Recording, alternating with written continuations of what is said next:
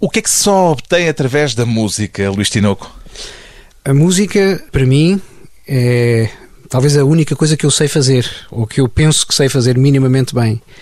Consequentemente, eu diria que eu com a música consigo realização pessoal. É algo que penso que é talvez o desejo máximo de qualquer pessoa que se dedique a uma área artística.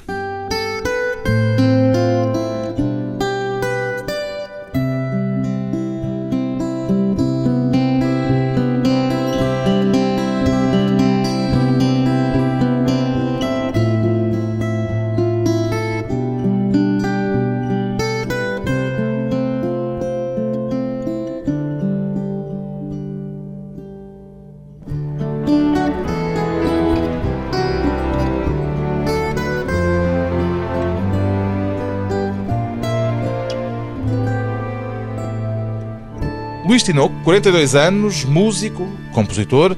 Por que será que a designação música contemporânea assusta tanta gente, Luís Tinoco?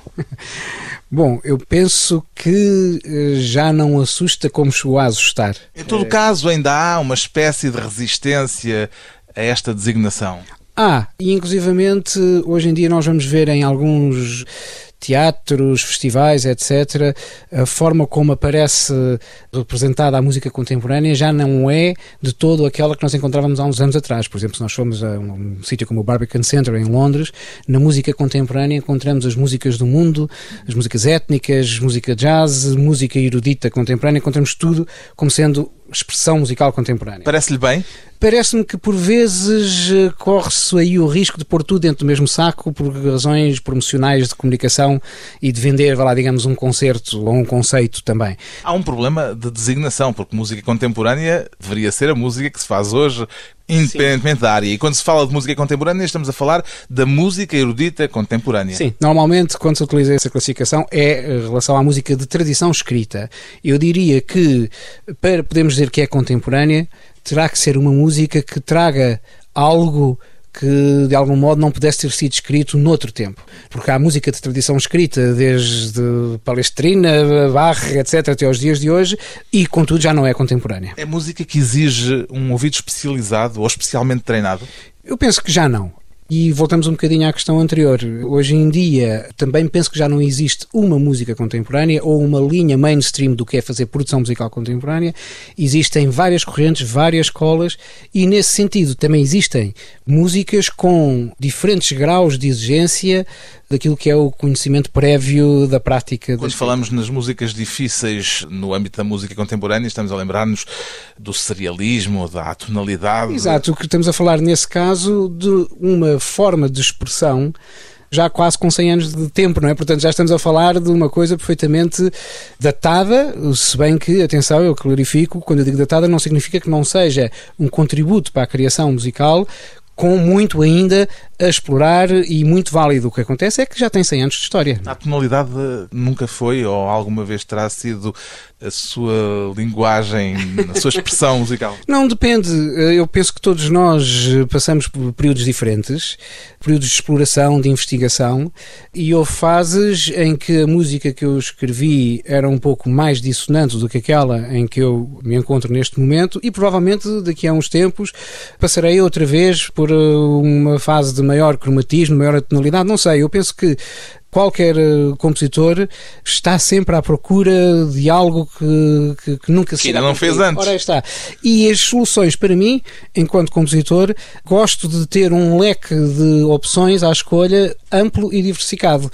E isso inclui tanto a consonância como a tonalidade, ou a dissonância, se quisermos pôr as coisas de uma forma mais simplista. Aprende-se a gostar de música, Luís Tinoco? Sim, eu penso que todos nós conhecemos pessoas, familiares, amigos, que davam muito mais atenção a outras formas de expressão às letras, às artes plásticas e que foram descobrindo a música, porque a música é talvez a forma de expressão mais abstrata de todas, porque não tem qualquer tipo de associação de significado imediato. Quando eu ouço um mi bemol, um bemol não tem um significado. Enquanto... E por isso é que muitas vezes há a ideia de que ou se adere ou se rejeita sem mais. E por isso também é que lhe perguntava se há um caminho e um percurso a fazer no sentido da aprendizagem da audição. Da audição. Bem, eu penso que isso também varia um bocadinho de país para país e de cultura musical para cultura musical. No nosso país, infelizmente, a formação musical de berço não é tão estimulada como noutros países com outras tradições. Basta pensarmos na Alemanha, por exemplo, é um país onde desde muito novas as crianças têm um contacto muito direto com a música. Portanto, no nosso caso particular, agora para falar de Portugal, eu diria que as camadas mais jovens não chegam à música e à grande música com a mesma facilidade quando pensamos eh, noutros países e noutras realidades. Isso é verdade. O seu contacto é de berço, a sua ligação à música é desde a infância. A sua avó era sim, pianista, sim. discípula de Viana da Mota, o seu pai músico amador e um dinamizador do jazz em Portugal. Esse ambiente familiar funcionou apenas como estímulo ou, em algum momento, como uma forma de pressão também? Não, eu penso que foi um estímulo que esteve sempre presente e de tal modo era que eu durante muitos anos não passou pela cabeça que ia viver profissionalmente da música. Chegou a pensar na arquitetura? Não, eu cheguei a estudar cinema. Ah, estudou mesmo cinema? Cheguei a frequentar o primeiro ano do curso superior de cinema e durante muito tempo eu pensei que a música era só mais uma realidade. Era o pano de fundo da sua vida. Constantemente presente na minha vida, porque de facto a minha avó era pianista concertista e desde miúdo que eu via a minha avó tocar.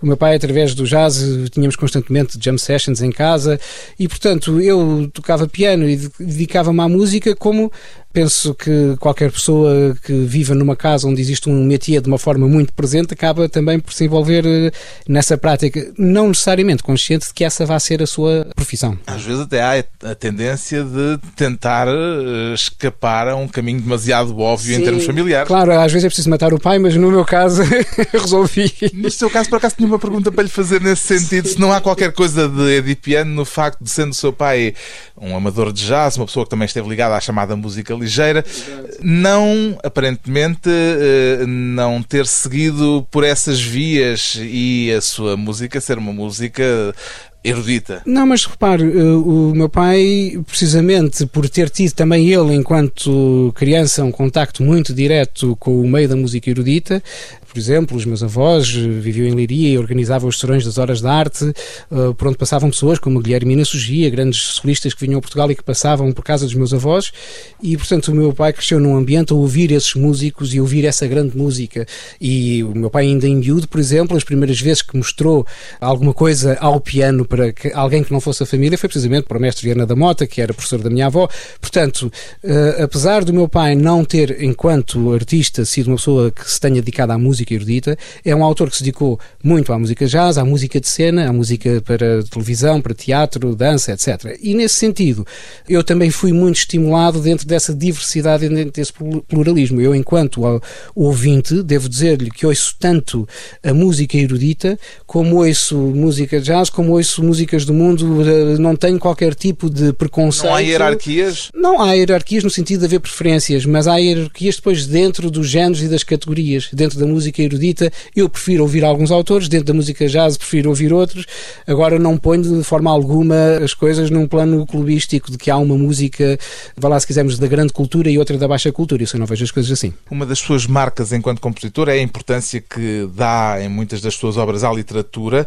Havemos de falar disso mais adiante, mas agora, antes de um pequeno intervalo, pedi-lhe que nos apresentasse este fragmento de uma das suas Search Songs. Uhum. Search porque partem da poesia de Alexander Search, o heterónimo inglês de Fernando Pessoa. Exato. Bom, essa foi de facto uma obra, que, é um ciclo de canções orquestrais para soprano e orquestra que eu escrevi em 2007, resposta a uma encomenda do Festival do Estoril.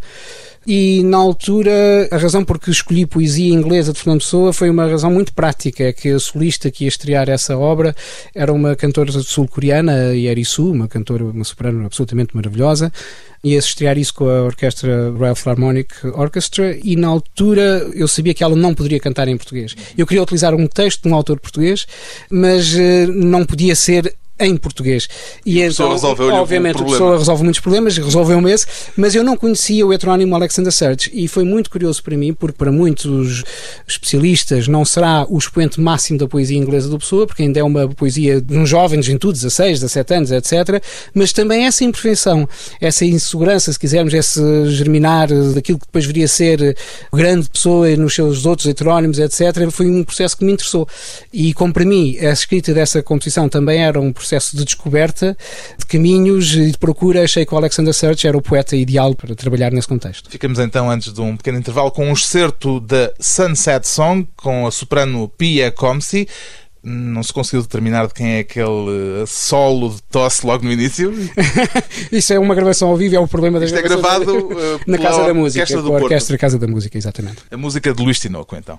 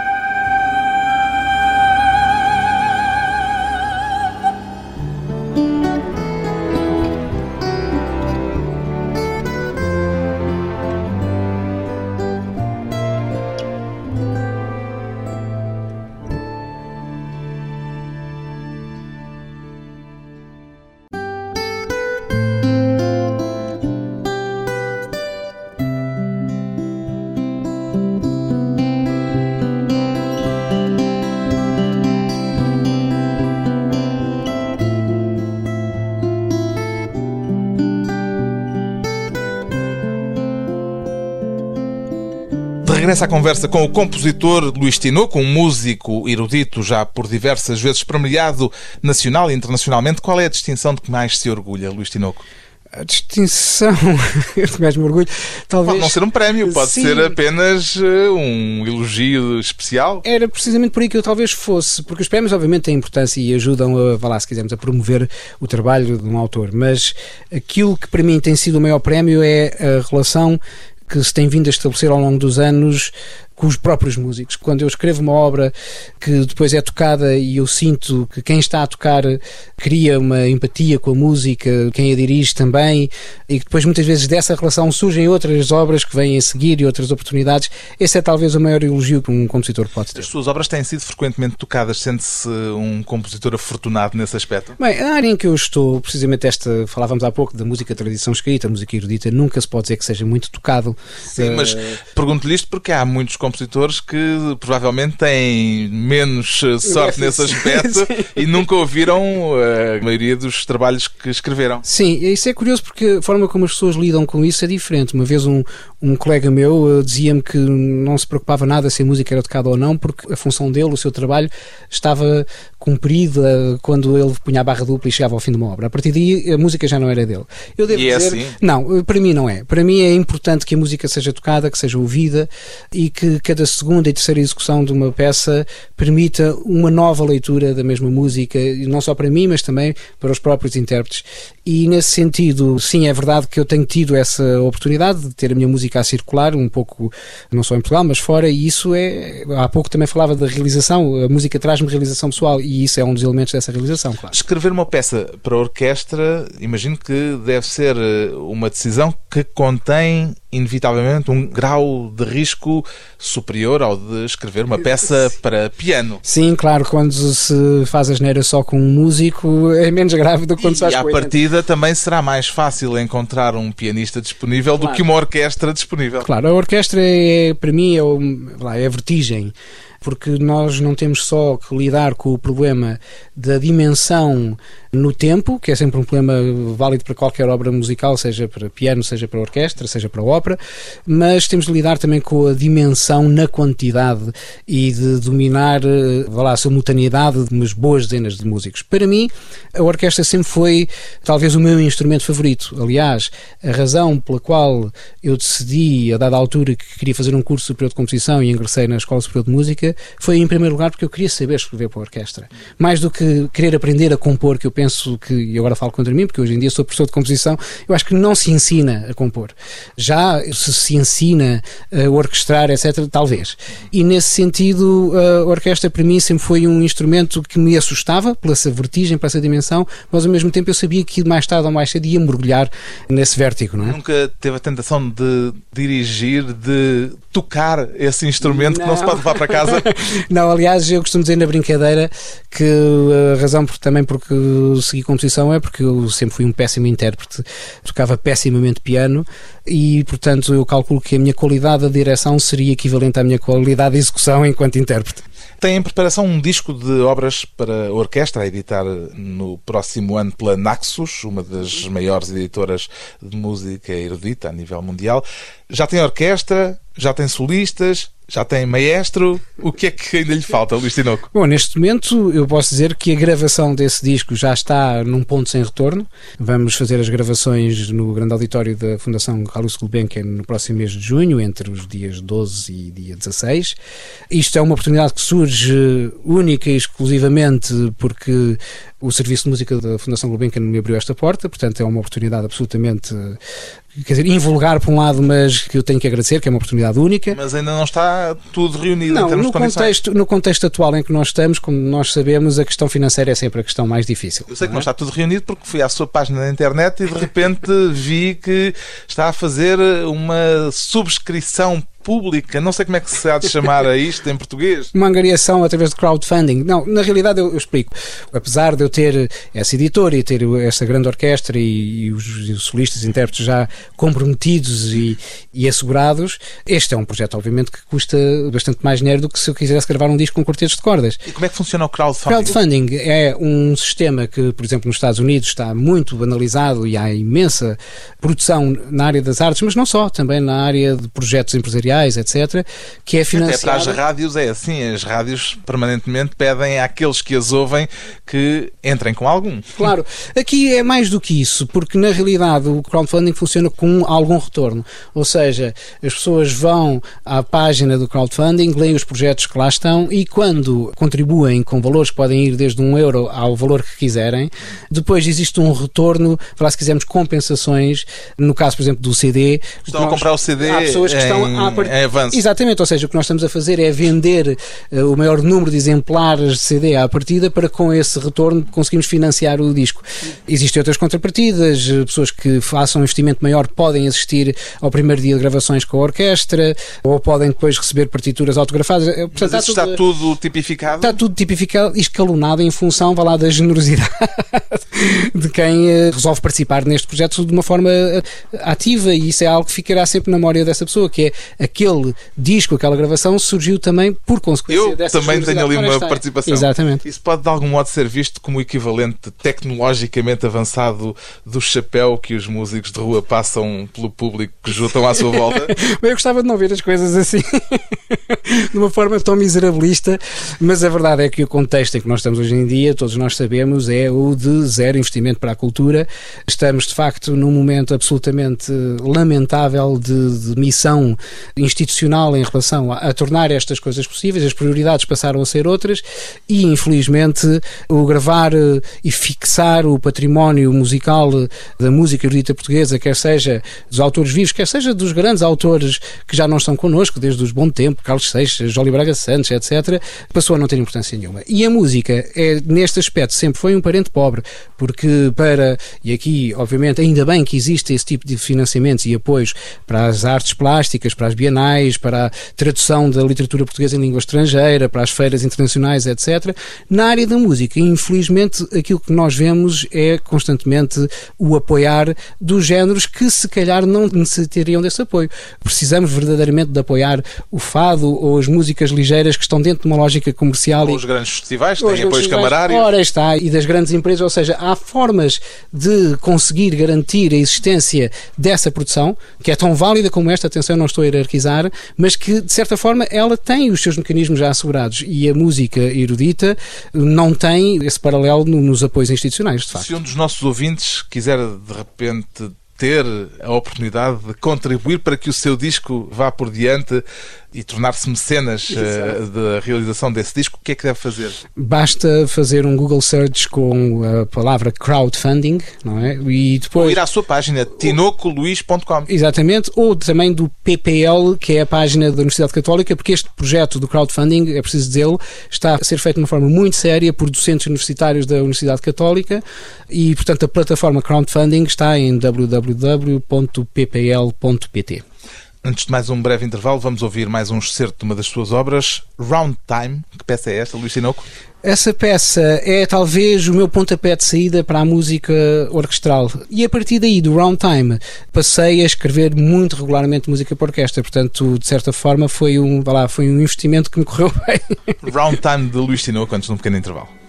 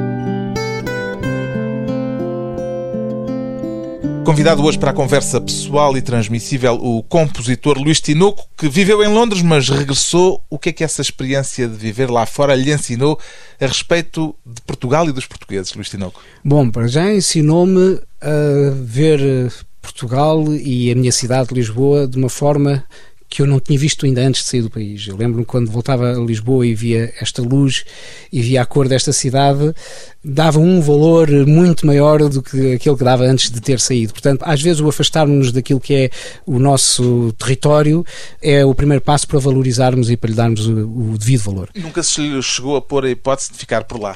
Surgiram algumas hipóteses profissionais que, se tivessem sido bem-sucedidas, eventualmente eu teria prolongado eh, a minha estadia fora do país. Mas a minha zona de conforto é mesmo Portugal. Quando chegou a Londres, sentiu que ia bem preparado, indo da Escola Superior de Música? Ia muito bem preparado em alguns aspectos. Por exemplo, uma das coisas que a Escola Superior de Música dava e que era muito sólida e muito forte, e penso que ainda hoje dá, era a parte teórica, a parte da componente técnica ia muito mal preparado ao nível da escuta da música que eu fazia, porque por razões logísticas e da organização do nosso sistema de ensino, o Carlos se calhar vai ficar surpreendido se eu lhe disser que durante três anos de curso, cá, na altura era o bacharelato, não tive uma única vez uma peça minha tocada. Portanto, as coisas Lá está eram... a importância de ouvir aquilo que se escreve sendo música. Ora está. E depois, quando fui para a Inglaterra, em três meses tive mais música tocada do que tinha tido em vários anos em Portugal. Portanto, Mas há muitos estudantes e muitos alunos hoje de música nos diversos conservatórios, porque é que a música não é tocada? Mas hoje é muito diferente, mas eu estou a falar, eu quando fui para a Inglaterra foi em 1997 e na altura ainda não era assim. Eu vejo, por exemplo, hoje... Está a alterar-se o panorama da está, música em Portugal? Está a dois níveis. Por um lado, do ponto de vista técnico, cada vez mais temos músicos e jovens músicos miúdos a tocar de uma forma absolutamente extraordinária, ao nível do que melhor se faz eh, em qualquer parte do mundo, e depois também ao nível das mentalidades. Já não é assim tão difícil convencer um professor a deixar que o seu aluno toque músicas mais recentes. E os próprios intérpretes também estão a começar a ter cada vez mais a noção de que, para além do grande repertório do mainstream, eles também se enriquecem e também contribuem com algo novo se experimentarem tocar peças diferentes, porque vamos ser sinceros, quer dizer, alguém pode tocar melhor do que os grandes mestres já tocaram a grande música dos Bach, Beethoven, Mozart, etc. Não é? Justamente, como é que um compositor contemporâneo se sente e concorre olhando para as programações das diversas fundações, salas de concertos, etc., que atribuem 90% da sua programação ao grande repertório clássico é e romântico. Isso é uma limitação? É uma inevitabilidade? Como é que encara isso? Eu diria que é uma limitação que surge precisamente, voltamos àquilo que também já falámos há pouco, a informação e a formação musical do grande público não é equivalente, por exemplo, à formação que o grande público tem, por exemplo, na área das letras. As pessoas começam a ler grande literatura muito mais cedo do que o fazem no consumo, por exemplo, da música. E nesse sentido, muitos programadores jogam pelo seguro, porque querem ter as salas cheias. Se programarem um Beethoven, terão Obviamente, público. Tem, tem muito mais público se programarem Luís Tinoco, não os censuro. Agora, também é verdade que esta é uma, lá, uma fatalidade contra a qual não só os compositores contemporâneos lutam, mas também, por exemplo, os intérpretes de música música antiga, há assim umas franjas nos períodos temporais da história da música. Quanto mais para trás e mais para a frente nós avançamos, menos oportunidades têm sido dadas. Mas também aí eu devo dizer que as mentalidades vão mudando e hoje em dia há muito mais oportunidades e muito mais possibilidade de fazer coisas do que se pensarmos há 20 anos atrás. E estes estudantes de música que estão a ser formados, se calhar não vão ser todos músicos, mas serão todos certamente ouvintes de música diferentes do que seriam se não tivessem tido esta absolutamente, formação. Absolutamente, E uh, aqueles aqueles que vão fazer a sua carreira como intérpretes e como compositores, autores, têm muito mais oportunidades do que, por exemplo, eu tive há 15 anos atrás quando fiz a minha formação. O Luís Tinoco foi aluno do António Pinho Vargas e o António Pinho Vargas foi uma das pessoas a quem já ouvi dizer que há música demais no mundo. Eh, partilha deste ponto de vista? Hum, talvez. No sentido sei. da música, não da música escrita, mas da música por todo lado. Sim, bem, nesse sentido concordo, não é só o António que diz isso. Por exemplo, o António Vitor Almeida passa a vida a queixar-se de música com que somos constantemente bombardeados nos restaurantes, nos centros comerciais, nos elevadores, etc. Portanto, por vezes, eu confesso que partilho dessa necessidade de algum isolamento e de algum silêncio e nós somos constantemente bombardeados com som, com música em todo lado. Quais são os seus hábitos enquanto consumidor de música? Gosto muito de ir a concertos, porque a música ouvida ao vivo não é o mesmo que quando ouvida em gravação Sou também um ouvinte compulsivo de música e de novas gravações, porque, como o Carlos sabe, eu faço também rádio na Antena 2 e tenho um programa semanal e, portanto, quanto mais não seja por uma questão profissional, tenho que semanalmente estar constantemente a ouvir música para programar e depois no contexto também da Escola Superior de Música, enquanto docente, estou constantemente a ouvir música. Portanto, nesse sentido, devo dizer que estou constantemente a ouvir música e às vezes gostava de ouvir um bocadinho menos do que aquela que ouço. Mas... E costuma cantarolar as canções eh, que passam na rádio quando vai de carro? Essa foi sempre uma grande falha minha. Eu nunca tive memória musical, nem para letras, nem para nomes de ruas, nem para as canções que tocam nem na rádio. Nem para a sua música? Nem para a minha. Quer dizer, a minha eu identifico... A sua música não é de cantarolar, digamos assim.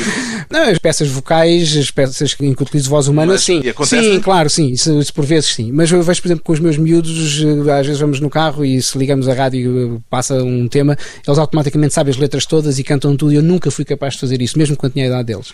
Acontece-lhe ter ideias musicais em situações invulgares e em que não está propriamente a trabalhar. Talvez o, as alturas em que eu tenho mais ideias musicais não estando a trabalhar é quando estou a dormir e às vezes sonho com soluções eh, para peças. E... Mas há aquela história clássica do tipo que está a dormir, tem uma ideia genial e toma nota, tem um caderninho ao lado porque não quer perder a ideia, toma nota e no dia seguinte vai ler o que escreveu e que lhe parecia uma ideia genial e diz cebolas, batatas Exato, e alhos. Não, não tinha interesse nenhum. Isso é verdade que por vezes eh, nós sobrevalorizamos os nossos sonhos, quer seja quando estamos acordados, quer seja quando estamos a dormir, mas eh, é uma experiência para qual eu passo com alguma regularidade e eu gostava de dar o benefício da dúvida que pelo menos essa música que eu sonho tem algum valor. Mas toma nota dela e lembra-se dela depois? Não, eu tenho uma memória péssima. Eu acho que já nasci com falhas de memória gravíssimas.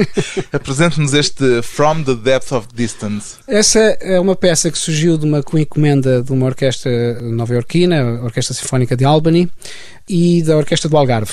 Foi escrita para a inauguração das temporadas dessas duas orquestras em 2008, 2009 e, e cá está a literatura outra vez, está, Walt e, Whitman e Albert Campos. E Albert Campos. E aqui foi um desafio que, mais uma vez, partiu do maestro David Alan Miller, que é o diretor da Orquestra Sinfónica de Albany. Eu, sendo um compositor português, ele queria integrar essa estreia num ciclo chamado Voyages of Exploration. E, obviamente, conhecendo a nossa história, ele achou que eu devia inspirar na história dos navegadores portugueses, etc. Eu não queria propriamente ir por aí. E foi assim que, obviamente, cheguei ao Álvaro Campos e à Ode Marítima, na ideia de viajar, mas não necessariamente viagens exclusivamente geográficas e físicas, são viagens interiores. E este certo é da Ode Marítima Exatamente, do Álvaro é um Campos, a soprano Ana Quintans, From the Depths of Distance, a música de Luís Tinoco.